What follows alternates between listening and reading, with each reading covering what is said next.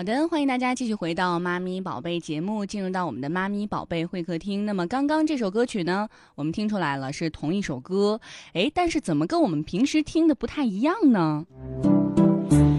这个我觉得需要我们今天做客直播间的宝贝来跟我们说一下哈。嗯，其实，在电视台的主持人会常常出现在我们观众的视野当中，但是我们看到的只是他们的工作状态。其实每个人都有很多其他的角色，比如说为人子女，或者说成为父母。那么生活当中的他们和电视镜头前有什么样的不一样呢？今天做客直播间的这位大家非常熟悉的相声大会的主持人李佳哈，今天是以妈妈的身份做客直播间，不再是主角了哈，因为主角是他的宝贝。在节目的公众平台当中，我们看到，嗯，在节目录制的间隙，原来他这么二哈，那是在干嘛呀？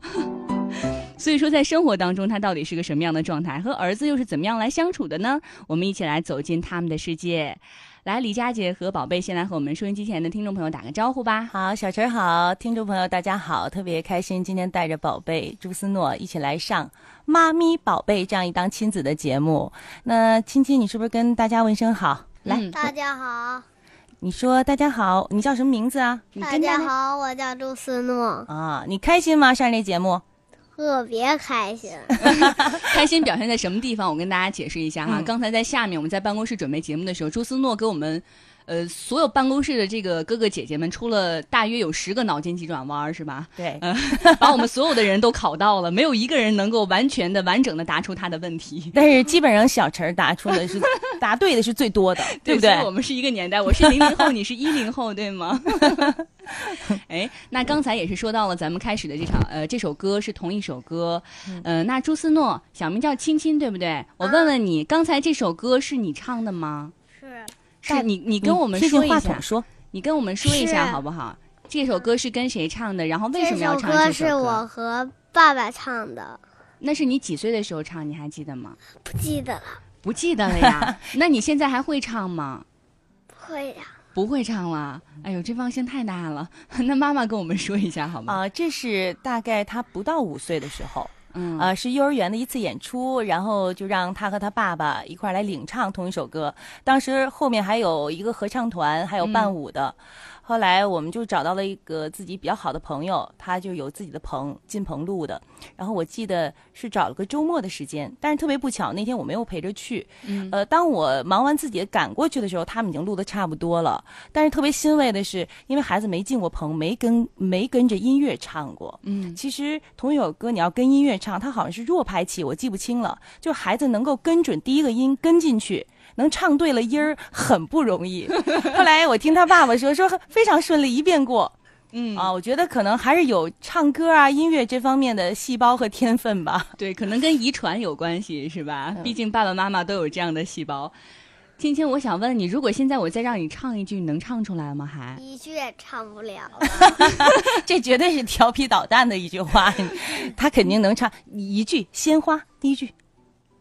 不会唱，不会唱。那你平时爱唱歌吗？我觉得这个这个音频当中的声音和你的声音差的还挺大的。你现在听，你还能听出来当时这是你吗？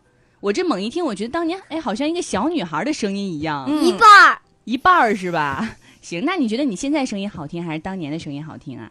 现在。现在是吧？嗯，我也觉得现在讨厌女孩的声音哦，因为那个时候还比较小嘛，对吧？还比较稚嫩。现在的声音也是呃越来越有男孩子气了，对吧？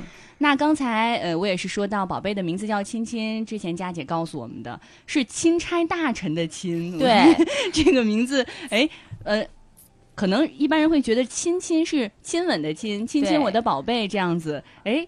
很特别，为什么要取这样的一个名字呢？是因为这个，我和我先生，我先生也是咱们天津广播电视台的主持人，做美食节目的朱毅，可能有些人啊。美食新气象，那，他的名字里有个毅，然后我的名字里有个家，然后当年我们结婚的时候，有人送了一块匾，叫亲如一家。后来我说那就一家亲吧，再生一个宝贝儿就要亲亲。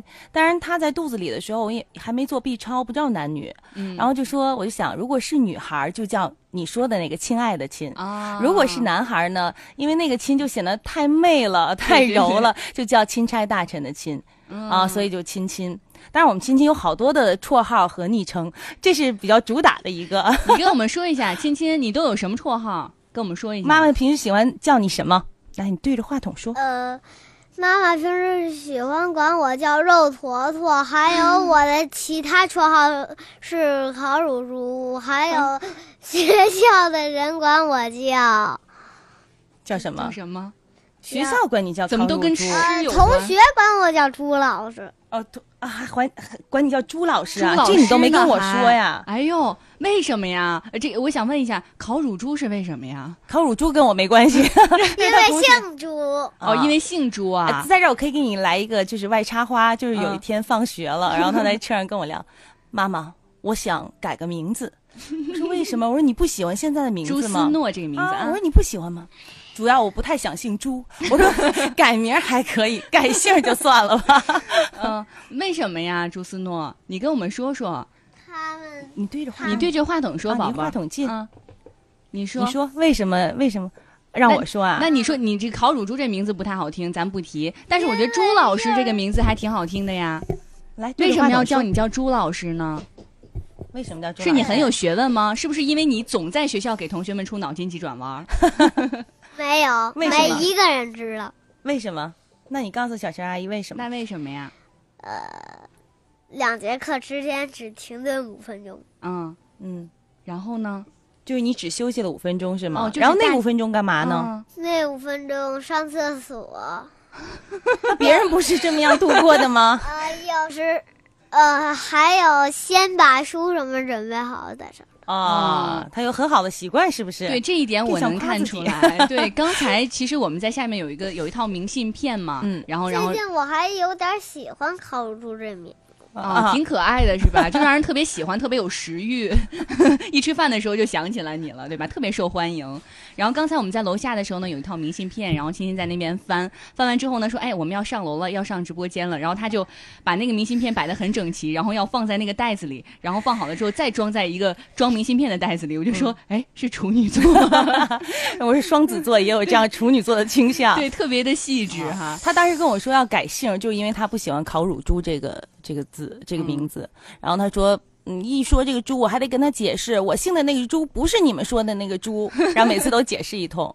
然后他是叫他肉坨坨，是因为他刚生出来的时候可胖了，不像现在那么瘦。妈妈啊，能不能给他们讲一下我其他家人给我取的？啊，对，嗯这我就正讲着嘛，你还挺着急，是因为就是他特别胖，然后我觉得像一个小肉坨坨似的，就砸在那床上，所以我就管他叫我，我还编了一个，就是相对于跟儿歌似的，我就说肉坨坨，肉坨坨，妈妈的肉坨坨。然后后来姥姥呢，就此就延伸了，姥姥说你你管他叫肉坨坨，我管他叫。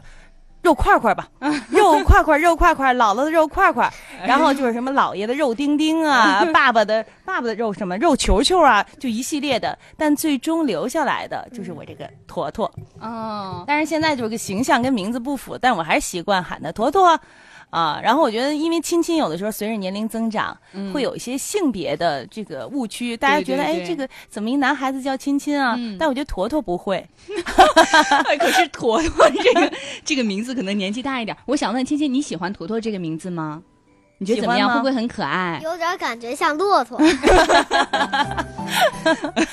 嗯，好，那咱们就先不说这个小名、小这个昵称的事儿哈。嗯其实很多听众朋友都很好奇，主持人在台前幕后的生活。呃，在电视屏幕上，佳姐给我们呈现的是特别大气沉稳的风格。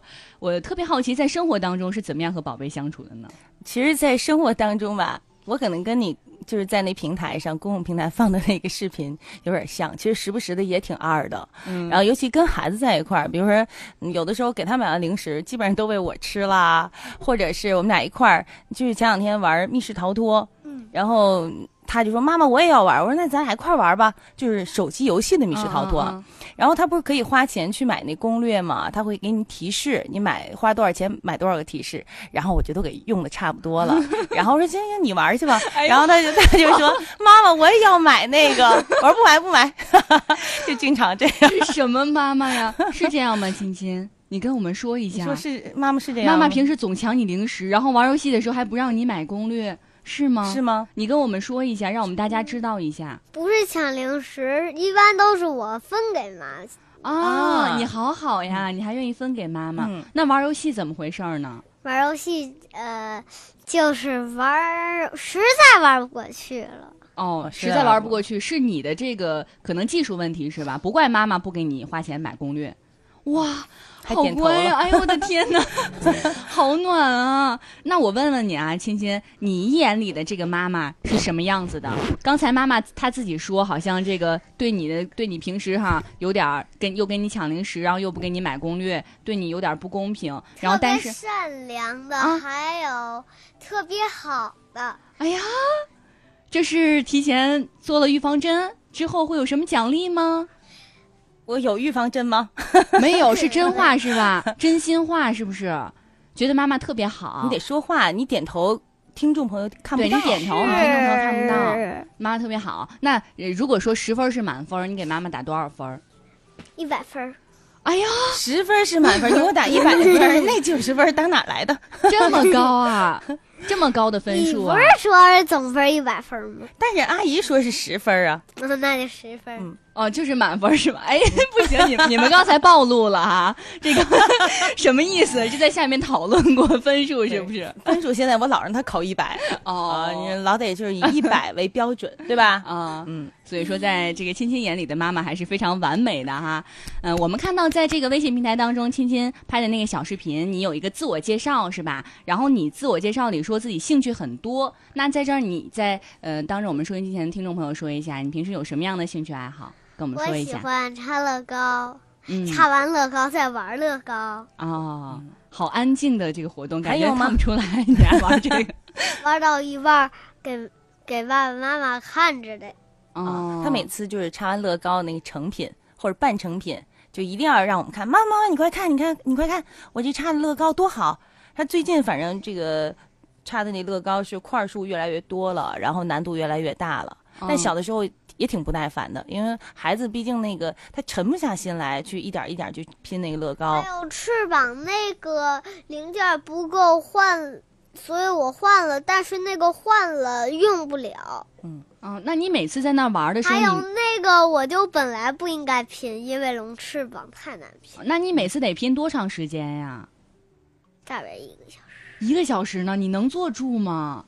哎，我我现在都看不出来，因为可能大家没有视频看不到哈。青青在这儿活蹦乱跳的，特别的活跃。我们现在都一边在这个做节目，面对话筒，然后一边还得安抚他。对，就像一个小猴子一样啊，特别的活泼。他竟然能静下心来去在那边去拼拼乐高，真的会，他就很安静的在那儿拼吗？呃，你看，比方说是乐高啊，还有就画画，嗯，他真的能坐得住。哎，我看到其实之前佳姐发了一个这个朋友圈，好像是芊芊做的一个画报、手抄报之类的。嗯，那个是芊芊自自己亲手做的吗？手抄报是我替他做的，那是留给家长的。然后平时他的画是他自己画。哦，我看到他自己有画画，然后上面写着朱思诺的名字。啊，对对对对，还写上了一个画字儿呢。画字儿啊，你你画的怎么样呀？你觉得画的好吗？跟我们说一下，你画的怎么样？画的好吗？近点，一半的一半行。一半的一半是什么意思？就及格，是吗？不及格，不及格呀，一丁点儿。你就意思就是觉得画的不太好，是不是？对。嗯，但是你自己还是不是还挺喜欢画画的呀？倒喜欢丑了。倒喜欢丑了，这什么意思呀？哎，你你坐好了，现在开始要 现原形。宝贝儿，你跟我们刚才小陈阿姨直夸你乖。对，刚才刚来的时候，我觉得青青长得特别乖，因为她本身长得就是很乖的那种类型，然后白白净净的。千万不要相信长相。对，没有想到这个长得如此端庄的佳姐，平时也会有这么二的一面，是吧？在私下还要给儿子抢零食，哎呦我的天！哎，那这个芊芊刚才佳姐也说她会去喜欢画画，虽然现在画的不是特别好，那有专业的想去给她报一个画画班啊之类的吗？然后我觉得现在就是孩子在这个阶段哈，他对一件事儿的兴趣。特别重要，嗯，但是我们也知道，就各种艺术门类，包括绘画呀，还有这个弹钢琴啊，包括声乐，其实它的起步阶段是很枯燥的。对，所以我不太希望就是用那种那样一种枯燥教育方式，来把他这个本来对这门艺术非常有强烈的这个好奇心或者兴趣都给抹杀了。所以我没给他报班儿。但是我想，随着他有一天他对这个兴趣真的是加强了，我觉得他会提出来说：“妈妈，给我报个班儿吧。”然后我可能会给他报，也可能我将来想给他报班儿时，我会征求他的意见。如果他不同意的话，我是不会给他报的。嗯，那问一下青青，你现在这有特别喜欢、特别想去报报的兴趣班吗？比如说班里的小朋友啊，有报这个，有报那个。游泳班。游泳班啊？哎，你说游泳，不知道为什么，我想起刚才你说那个脑筋急转弯。对，你再给我们说一下，说一下你刚才那个脑筋急转弯好不好？你给我们大家出一个，出一个那个夏天为什么？对，刚才说到游泳。不要，不要。那你说一个你想说的好不好？你给我们出个脑筋转弯。对你出个脑。刚才你考到了我们所有人，看看我们的听众朋友有没有能答出来。金木水火土那个，说那个。说那个，我不想说。哎，怎么表现不好呢？来来来，金木水火土哪个腿最长？金木水火土哪个腿最长？如果大家有知道答案的话，欢迎大家发到我们的微信公众平台“妈咪宝贝”的全拼一零一四哈。看看，等一下看看有没有小朋友能答出来。能公共答案吗？能公，等一下你再公布答案，让大家先猜一会儿。你看，说不定等会儿就有人猜出来了哈。嗯，那其实。青青现在可以说是一个旅游达人了。我们看到了很多就是跟妈妈一起出游的照片哈。嗯，小小年纪已经去过了很多地方。那先跟我们分享一下都去过哪些地方好不好？你能说的，朱思诺，你先说说。泰国、日本，还有香港，还有哪？北京。今天今年咱们春节去的哪？呃，台湾还有。好多的地儿，一一在节目里说就说不下去了。现在说了五个了，嗯嗯，等等等等等等等等，点儿点儿点儿。哦，那想问一下佳姐，为什么特别热衷于带孩子出去走走？其实刚才我们看欣欣的反应，可能有的地方他的确记不住、想不起来，可能需要就是大人去告诉他，哎，我们发生了一件什么什么事儿，呃，他才会记住。呃，包括很多家长也会觉得孩子太小，带他出去没有什么用，因为真的都记不住。但是我不是那么认为，就是其实我特别渴望的一种人生，就是读万卷书，行万里路，阅人无数，名师指路。我觉得这样的人生还是挺挺有乐趣，挺完美的。呃，在我的身上没有这样实现，我特别希望能够在孩子的身上实现。其实我觉得去出游，很多家长就觉得孩子太小，什么都记不住。但是真的，孩子的记忆力是超乎我们想象的。我们嗯，就是亲亲在他两岁。两岁八九个月的时候吧，然后我们在春节期间去一趟厦门，他现在依稀能够踩小梅，然后我屁股坐泥里了。他依稀能够记得两岁多的事情，就是我们到那个草莓地那儿，然后他小的时候就有点 有点处女座洁癖的这种这种习惯，他一屁股就坐在那泥地里了，然后死活不摘了，一定要回酒店去换衣服。然后我们不是租的那个自行车嘛，又给蹬回酒店，然后换衣服。但是他现在还能记得。你能记得你当时非要回去换衣服的这个情节吗，晴晴？不是那时候睡着了吗？那时候在他在那个自行车睡着了，但是就是他对于摘草莓这件事儿他是有记忆力的，而且我觉得在这个整个旅行的过程当中，他积累了好多的生活经验。比方说到了机场，我们办的第一件事是什么？你太不给力了！到机场干嘛？要办理什么？办理。忘了登机登机的手续啊，对吧？还要把行李怎么样？托运。对，然后到酒店要 check in check out，反正就是这些东西他看多了就会。然后有一次我们跟姥姥和姥爷一块儿出游，到了这个机场，不是有那个推行李那车吗？姥姥就推不动了，嗯，然后他就告诉我，姥姥你把那把手往下摁，它能推动了。这都是他平时在那个旅行的途中积累的一些生活的这个经验吧。我觉得慢慢的，从今年开始，我会让他在旅游的过程当中，比方说他带我们去办理登机，然后让让他去跟我们一块儿去熟悉在酒店怎么办入住啊、退房。我觉得慢慢就培养他的这种生活的经验。嗯，还有一点，我就觉得在旅行的途中，我们和孩子之间这个彼此陪伴，也是增加一种亲情。另外，孩子在整个过程当中是非常快乐的，这种快乐是用时间和金钱买不来的。我觉得这还不是最大的收获吗？你还希望他记住什么呢？哎，其实通过这些小细节，我们发现孩子真的会成长很多。问一下亲亲，比如说刚才妈妈说的那个姥姥的例子，就是那个他在推行李推不动，你告诉他要按下去，这个是。之前妈妈有教过你吗？还是说你通过观察？我通过观察，还有我能公布刚才那个答案了吗？还记得刚才那件事儿？哎呦我天！哦，就是你平时会观察到很多点是吧？所以所以刚才你没有答到，没有答出去机场第一件事干什么，是因为在想着这个答案是不是？那个答案是火。你哎呦我的天！我还说我们刷一下平台，看看有没有朋友能答出来。哎，因为火腿肠。我看，哎呦我的急脾气。我们的这个平台当中有朋友说有是木哈，其实我们很多人刚开始也是答的是木，是从那个字的结构来看。那个字的结构，感觉木的腿比较长哈，答案是火。我们都知道，火腿肠。对，因为火腿肠好，很厉害。那问一下芊芊，现在没有这个脑筋转弯了哈，你回到我们的问题当中。刚才妈妈说你去了很多的地方，哎，其实还没有说全，能说全？你现在能记得吗，佳姐？哎呦，我也说不太清。我我跟大家说一下吧，这个之前我们在这个佳姐。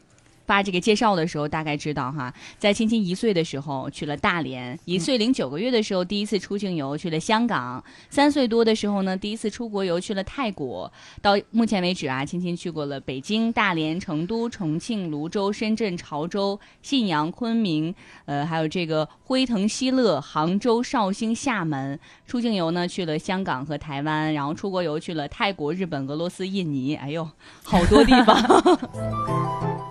那问一下青青，刚才我说的这些地方熟悉吗？都是你去过的耶，是不是听起来很耳熟？一半的熟悉啊。那问一下，嗯，就是在你印象当中一半熟悉的这些地方，这么多地方，你最喜欢哪儿？泰国。泰国呀？为什么？嗯，就是我喜欢吃榴莲，还有可以骑大象，还有玩毒蛇的呢。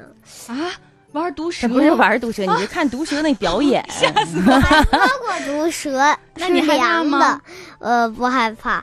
嗯，摸的是蛇腰，不是蛇嘴。哎呦，好可怕呀！有你这么大的小朋友去摸那个蛇吗？对。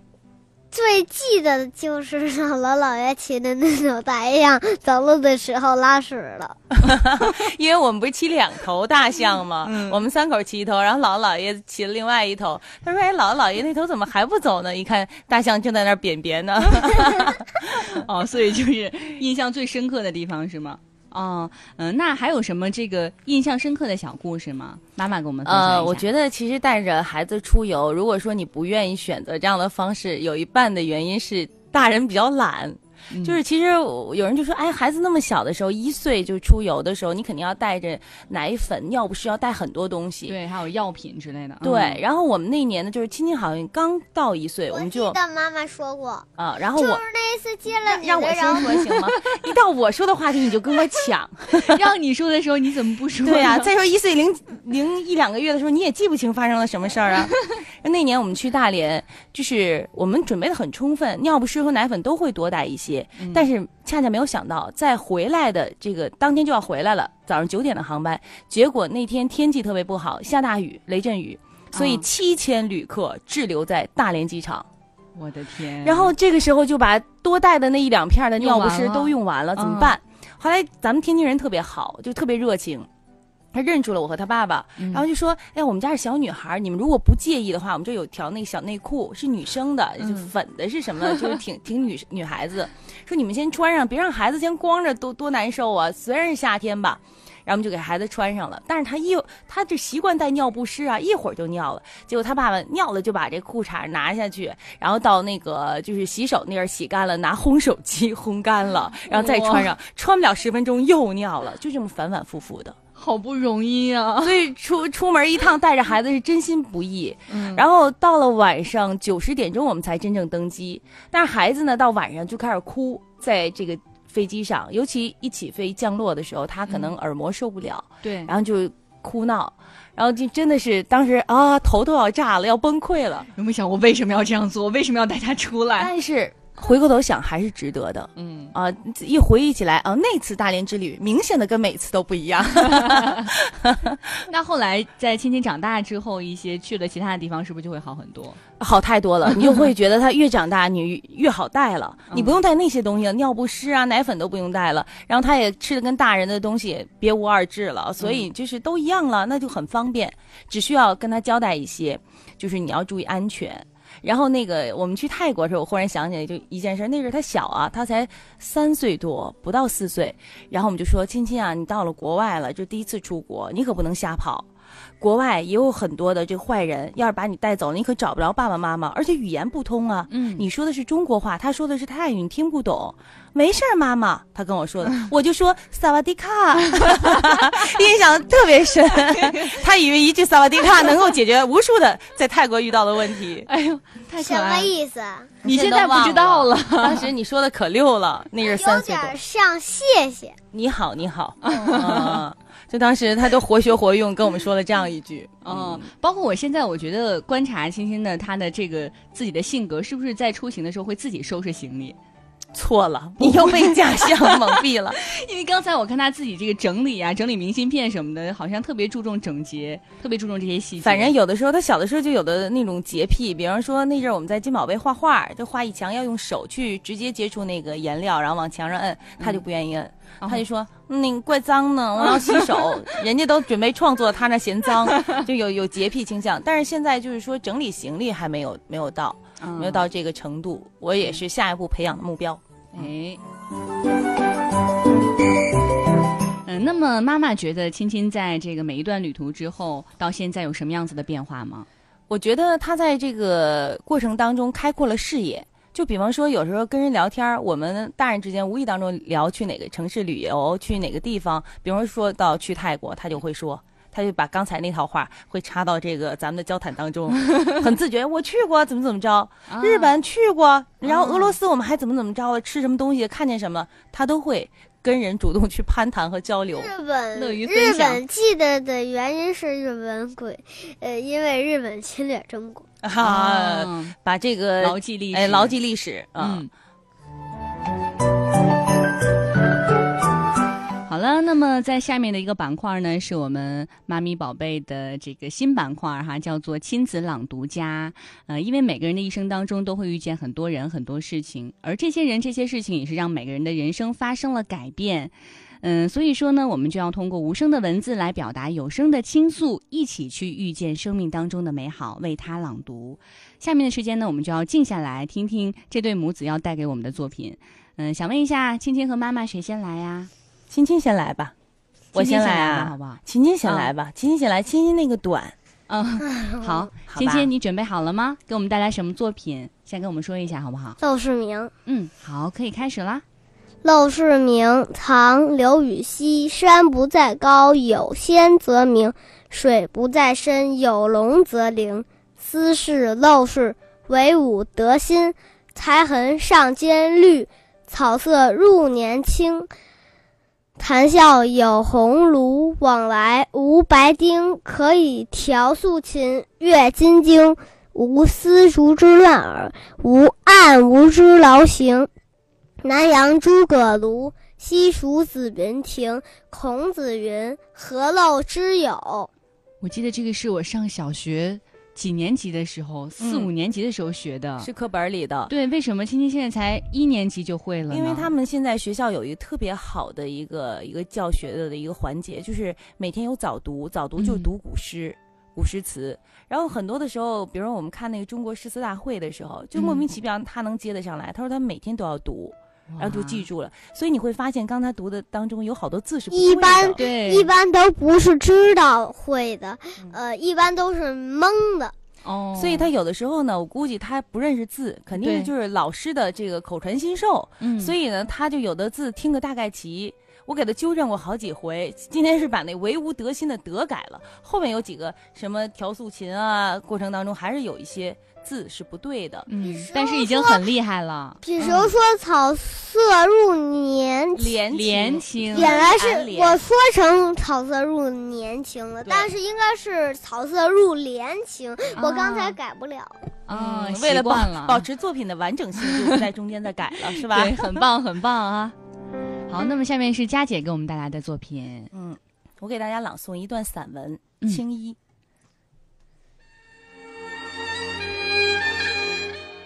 自古到今，唱青衣的人成百上千，但真正领悟了青衣意蕴的极少。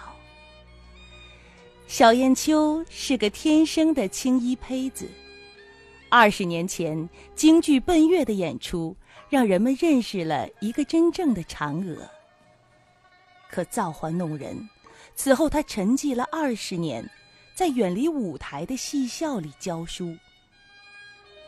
学生春来的出现，让小燕秋重新看到了当年的自己。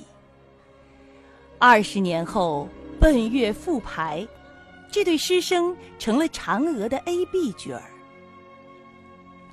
把命都给了嫦娥的小燕秋，一口气演了四场。他不让给春来，谁劝都没用。可第五场，他来晚了。小燕秋冲进化妆间的时候，春来已经上好了妆。他们对视了一眼，都没有开口。小燕秋一把抓住化妆师，她想大声告诉化妆师，她想告诉每一个人：我才是嫦娥，只有我，才是嫦娥。但是，他没有说。他现在只会抖动嘴唇，不会说话。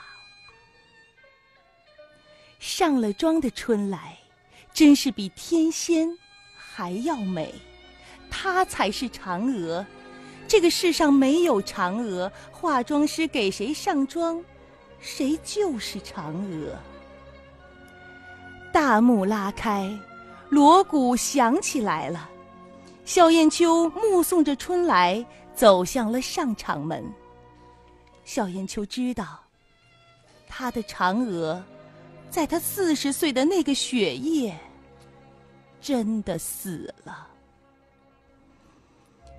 观众承认了春来，掌声和喝彩声就是最好的证明。小燕秋。无声的坐在化妆台前，他望着自己，目光像秋夜的月光，汪汪的散了一地。他一点都不知道自己做了些什么。他拿起青衣给自己披上，取过肉色底彩，挤在左手的掌心，均匀的一点一点往手上抹。往脖子上抹，往脸上抹。他请化妆师给他调眉、包头、上齐眉穗、戴头套，镇定自若的，出奇的安静。萧炎秋并没有说什么，只是拉开了门，往门外走去。萧炎秋穿着一身薄薄的戏装，走进了风雪。他来到了剧场的大门口，站在了路灯下面。他看了大雪中的马路一眼，自己给自己数起了板眼。他开始了唱，他唱的依旧是二黄慢板转原板转流水转高腔。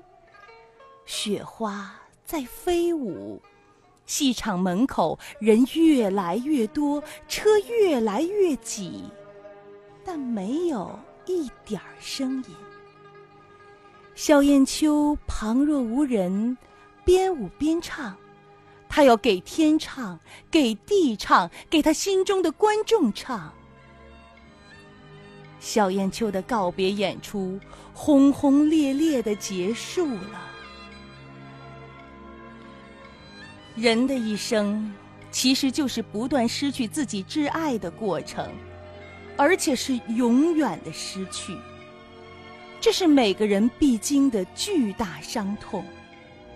而我们，从小燕秋的微笑中，看到了他的释怀，看到了他的执着和期盼。生活中充满了失望和希望，失望在先，希望。在后，有希望，就不是悲。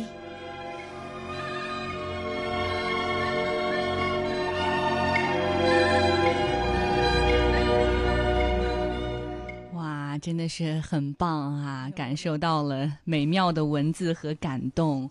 啊，青青在旁边，我我刚才真的是有一点要出戏，为什么？因为刚才妈妈在说往手上抹、往脖子上抹的时候，她在旁边不停的在跟我，在跟我演，她也在往手上抹、往脖子上抹，在往手上抹、往脖子上抹，所以刚才整个我的过程我不能看她，看她会跳戏。好，那经历了这个美妙的文字和感动之后呢，我们来一组快问快答，更加深入的了解一下他们。哎，是你们两个分别要互考的板块哦。嗯，首先我们来考考妈妈。芊芊，你来当评委，来来评分，看他妈妈答的对不对，好不好？先问妈妈，芊芊最喜欢做的事情是什么？拼乐高。对 对，好简单，我都会。呃，芊芊最大的愿望是什么？呃，她将来希望成为一位宇航员。对。呃，在芊芊的学习课程当中，最擅长的是哪个课？美术。对。芊芊学习当中的榜样是谁？是他们班的一位同学，叫沈瑞涵，是吧？对。哇，呃，芊芊做过最让你感动的事儿是什么？其实说到最哈，我觉得很难找，但我可以列举出一两件，就是挺让我感动的。我在家里，妈妈和我我都没想。就是最感动的话没有，但是感动的会时常带给我。比方说，有的时候我。不经意间蹲在那儿了，他就会把小板凳拿过来塞到我屁股底下，或者比如打开什么好吃的，妈妈你先尝尝，一定让我先尝尝。我说妈妈减肥呢，他也要妈妈你先尝尝。然后前两天有一天，他就是他现在开始对生与死有了一个全新的概念，有了一些自己的认知吧。然后他在那个洗脸的时候，我就帮他吹头发，然后他就突然间跟我说一句话，他说：“妈妈，如果有一天我死了，我要在墓碑上。”刻上四个字，我说啊，我说哪四个字？我爱妈妈，然后特别深情。当时他说的时候，我都要感动的哭了。我觉得今天现在他都不好意思了，刚才一直让妈妈不要说，但是我就捂上耳朵了。经常会有这样的小感动，好感动啊！足以见得在青青心里有多爱妈妈。嗯，那呃，想问妈妈最后一个问题：亲亲最害怕的事儿是什么？目前我总结最害怕的事儿是一个人睡觉 啊，对吗？他现在，我可以我可以告诉你一个，就是特别特别好玩的事儿，就是每天，比如我跟他说啊，亲亲，你就是在你这个小床上睡，他自己一个房间。然后他的生物钟非常准，在夜里两点到三点的时候，一定会突然的站在我们的床上 床边上，然后他还不上来。我突然一睁眼，一个小孩儿站在了我们的床边。我说你干嘛不上？我怕你说我。然后这是其一，还有一次，就他可能不不太敢，就是跟我们睡在一起，怕我说他。然后他睡在我们脚下。就有一天我睡着睡觉，哎，脚底下软软乎乎的是什么？后来发现他横在我们脚底下睡，所以他现在最害怕是一个人睡觉。这也是我们未来要努力的方向，要要勇敢。一个人去睡觉，好不好？我我害怕那个听妈妈车里的那个恐怖小说。啊，有的时候我那个车里边放的，比如有时候放点什么喜马拉雅啊，什么那个蜻蜓啊，那里面不有好多的那种小说嘛，连载的，有的是一些什么盗墓的题材的这样的，他有时害怕听，其实那就是音效的一个作用。哦，看来还是一个胆子比较小的小男生哈。嗯，好了，来考考芊芊。嗯，想问你第一个问题，妈妈最喜欢做的事儿是什么？你知道吗？妈妈最喜欢做的事儿是瑜伽，对吗？嗯，差不多吧。他他不会说普拉提，他会说瑜伽。那这两样运动是我比较喜欢的。嗯，还有普拉提我都不知道是。啊，好，那下一个问题，妈妈最近最开心的事儿是什么？你知道吗？妈妈最近最开心的事儿就是我考试连续都能得一百，对吗？啊。对，嗯，那妈妈在这么多旅途过程当中，旅行中最喜欢的地方是哪儿？你知道吗？呃，我我觉得跟我一样都喜欢泰国。好，哇，那呃，和妈妈最近一次出现矛盾什么时候？还记得吗？呃，就是星期五那天。星期五那天，因为我总是不专心读不好，所以妈妈说了我。哦，他他们留的作业现在需要传给老师视频。嗯，就是他要说那数学破十法、平时法，他要真的表现他会。然后他在那个房间里边磨蹭了一个小时，四道题愣没给我弄明白，所以我就说他不专心，他一直在拿着手机干别的。哦，来最后一个问题，亲亲，你最近有什么进步呢？我最近进步就是长得比排队后面的人都高了，长高 长个儿了哈，长个儿了是吧？原来我们不好好吃饭现在最近吃饭还行，所以就长长个儿了哈。啊，好。太棒了！其实之前佳姐和我们分享过嘛，就是因为工作的原因，呃，没有能更多的时间去陪伴孩子，所以也非常珍惜和亲亲在一起的每分每秒。呃，能不能跟我们分享一下，就是怎么样来平衡这个家庭和工作的关系，创造一个比较良好的亲子关系？因为我们看到现在亲亲对妈妈，哇，这评价是满分，然后特别爱妈妈，这以后这个墓碑上都要写我爱妈妈，太让人感动了。怎么做到的？其实有的时候，我觉得跟他在一起，你要特别的小心翼翼。因为其实家长是孩子一个模板，每个孩子来自不同的家庭，然后他会折射出这个家庭的家风，嗯，然后或者说他有没有家教啊，呃，我通过两件事，我就觉得还是挺欣慰的。一件事儿呢，就是说，呃，亲亲有一次放学回去，因为我有事情，是他的同学的妈妈接到他同学的家里了。后来我去接的时候，同学妈妈是这么说：“她说你们孩子特别有礼貌，一进门先给我鞠个躬，阿姨给您添麻烦了。然后我给他什么，他都说谢谢谢谢谢谢不离口。啊，我觉得这个这个是礼貌嘛，礼仪是很重要的。然后还有一次呢，是我们同事给了我两张票，就是去看儿童剧《阿里巴巴和四十大盗》。”然后后来我们同事呢，他跟他孩子去不了，也把他们那两张票又给我们了，这样我们就有四张票了。我说那青青，要不咱们跟你们同学和他的妈妈一块儿去吧。嗯。然后我呢，其实心里就这个四张票不是挨着的，是两张在第一排，两张在后面的。嗯。我其实我心里已经知道该怎么分配了，我就特意考考他，我说亲亲，你觉得这四张票该怎么分呢？他想一想，他说：“既然是咱们请我的同学和妈妈去看的话，咱应该把好的票靠前面的票，让他和妈妈在那儿坐，咱俩坐后面。”他说完，就是当时我觉得啊，这孩子骨子里很善良，对，然后有爱心。我说：“好好好，我说你跟妈妈想的一样。”但到当时看的时候，人家那个妈妈也也特别好，说俩孩子坐在第一排吧，我们也能，因为他那个那个是坡的嘛，你能够看到第一排，就观众席是有有坡度的。我们两个家长坐后面，所以我觉得就是让孩子通过你的言行，让孩子呃建立一个很好的，比如说礼仪啊、礼貌的这种习惯，能够从他的身上折射出你们这个家庭的家风。嗯，所以我觉得有了他之后，我变得小心翼翼了。因为就是你时刻要注意你的一举一动、一言一行，直接影响到他，他会照猫画虎，会模仿你，所以我就要努力把自己变得更好，是为了让他变得更好，而且他要比我还好才行。怪不得。当妈妈好不容易啊，对啊，对吧？就可能以前做不到的事情，为了宝贝，这也要去努力的去做。怪不得青青刚才评价妈妈的时候说了“善良”这个词。一般的宝贝很少有评价妈妈是善良的，对吧？所以说平时可以见得佳姐给青青做了多少的榜样。所以有的时候我们说这个信仰哈，信仰是一种约束力。其实你做了母亲，做了父亲，为人父母本身就是一种信仰。你对孩子就是一种一种这个就是。口传心授吧，或者你让用你的行动去影响孩子，同时对于你来说是一种约束力。你要约束让自己做得更好。嗯，呃，那也特别想问一下佳姐，在这个教育宝贝上是一个什么样的育儿理念？平时跟亲亲的爸爸是很一致的吗？呃，其实我平时陪孩子时间更多，他爸爸比我还要忙，所以跟他在一起的时间比较少。呃，我觉得我们两人没有特别的去沟通过育儿理念，但是基本上还是差不多的，就希望能够给他更多的空间去发展。但是有有的时候吧，作为妈妈，可能放手就不像爸爸放的那么厉害。对，比如说突然间我一推门，他爸爸正指导他洗袜子呢。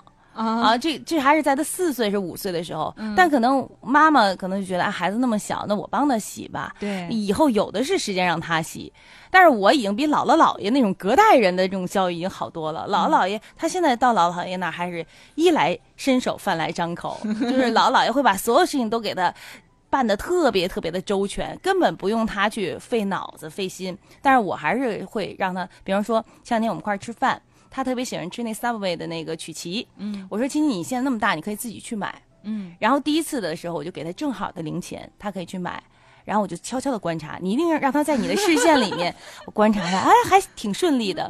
然后第二次呢，我就给他一张一百的了，让他去找钱，结果第二次他好半天才回来，然后给我了，然后我说，我说亲亲，你光拿回来曲奇找的钱呢？哦，妈妈，我忘了，等会又回去拿。然后后来我说，我刚才为什么那么久啊？他说是因为排队。所以我觉得就是让他自己去处理这些事儿，还建立一种很好的这种习惯。他知道要排队来买东西，而且我还跟两个外国人交流了。他是跟他说他跟两个外国人你说什么了？你说萨瓦迪卡了是吗？你怎么交流的呀？你怎么交流？怎么交流的，宝宝？你告诉跟我们说说。告诉阿姨。用学校教的英文交流的啊？因为你说什么的？第一句 Hello，是吗？你说的什么呀？哎呀，现在说不出来了。我们直播间没有外国人，不好意思，没给你创造一个环境，需要情景才行。嗯嗯，所以我就觉得，就是给他提供一个空间，让他成长。你就是负责给他，就是我说隔一段距离，你能看到他，然后你能观察到他，他哪做不好，你回来可以指导，下回别这么做。但你不需要拉着他的手，亲亲，你吃哪个呀？妈妈给你买。嗯，我觉得不需要这样。嗯啊。就给他自己空间，空间让他自己去发挥。对，而且我觉得青青就是我们上幼儿园比较早，很多人会说啊，那个我们一定得等到三岁才上，我们是两岁零两个月上的。嗯，反而我觉得我们是早上幼儿园的受益者。我们两岁零两个月上，他对幼儿园和跟爸爸妈妈分开并没有太多的概念。嗯，然后他到那儿只哭了三天就好了。我相反，我看到很多三岁的孩子，他已经明白了。哦，我哭。我就能把我妈妈叫回来，他就不让我上了。然后很多孩子就玩命哭，哭完了之后导致就上火，可能嗓子起来了或者感冒了。行，别上了，又歇了一个月。一个月之后你再去，其实就是一恶性循环，他就会得使出更大力气哭，才能博得你的同情。他就会一个恶性循环，反反复复，孩子就不愿意在幼儿园里多待。但我们亲亲第一学期上幼儿园，他就保证了全勤。这点我也，当然就是说，有有的妈妈会说，那孩子不生病吗？刚一开始不适应，我们有一个优点吧，也是缺点，我们不好好吃饭，吃的少就不爱上火，然后也不给他捂太多的衣服，所以不捂也容易，就是相对好一些，不容易上火。所以我们保证全勤，还是这一点做的还是不错的。嗯，最后哈，特别想问一下佳姐，对于宝贝以后有什么样的希望吗？就是希望他快乐。嗯，很简单，健康就这两个字。因为我觉得也不需要他养老，不需要他多完美替我争脸。我觉得能跟他，呃，在这个世界上同行这一段人生，我觉得就很完美了。嗯嗯，那么看看时间，我们的节目也是接近尾声了。青青和妈妈分别用几句话来结束今天的节目，好不好？有没有什么话想对谁说，或者有没有什么要感谢的人？青青，你先说好不好？嗯，你先说吧，你先说，你先，你先说，这你先说，你快快快快，你先说，你不敢啊？那那你你会害羞是吗？你先说。嗯，他会害羞，他点头了。嗯，我觉得亲亲其实是一个挺爱害羞的小男生，特别爱害羞，他自己就会说。今天突然间，就是他画了好多的新娘新郎的那画嗯，我说哎，挺好玩。他说妈妈，我特别害羞，我不敢结婚。太可爱了。那佳姐代替欣欣说吧，有什么想说的？然后我就觉得，其实做了妈妈之后，你会特别感激，特别感恩上天能够赐予你这样一可爱的。孩子让你的人生变得更完整，有了一段旅程。作为妈妈，呃，其实我觉得做妈妈我还有很多的不足，我特别希望未来日子里自己能再多一点爱耐心、爱心。我觉得妈妈们都有，可能忙起来就耐心就少了很多。我希望能够多一些耐心，然后也希望天下的儿女多一些孝心。嗯，现在这个佳姐还觉得自己有不足，但是在青青的打分里已经是一百分了。如果再多一些耐心的话，估计就是一百二十分了，是吗？青青，是吗？是吗？你又不说我原来打分不是一百二十分，啊，是多少分？一百二十分少，少十九分。啊，少十九分，一百零一分，哎，是吗？啊，对吧？一百零一分，这以后妈妈说要继续对你多一些耐心，以后可能妈妈的分数会更高，你期待吗？嗯嗯，期待，已经害羞了。嗯，好的，非常温馨。那么再次哈，感谢佳姐和青青做客我们的直播间，嗯，跟我们分享了你们的生活。谢谢小陈给我这样一个机会，也希望下次还有机会能够在这儿聊。今天好像还没有聊够的感觉，没有聊够。刚才我们就说，哎，时间怎么过得这么快？好像还有好多没有说的。是，觉得主持人这就就是能说。还有一点就是咱们比较熟，对，比较比较了解，嗯，然后也是爆料了很多东西哈，就是我们在平时根本就看不出来，还叫抢零食还是怎样？可能回去之后就会有很多人问你，哎，你都抢什么零食？平时为什么不让孩子玩游戏？留在下期节目再说。好嘞，嗯，也是非常希望有这样的这个机会哈，可以看到工作状态之外的这个真实的佳姐这样的性格，我们也会觉得哇，嗯，这才是这个也是生活在我们身边的普通人，也是这个活灵活现的一个呃妈妈的这样的一个形象。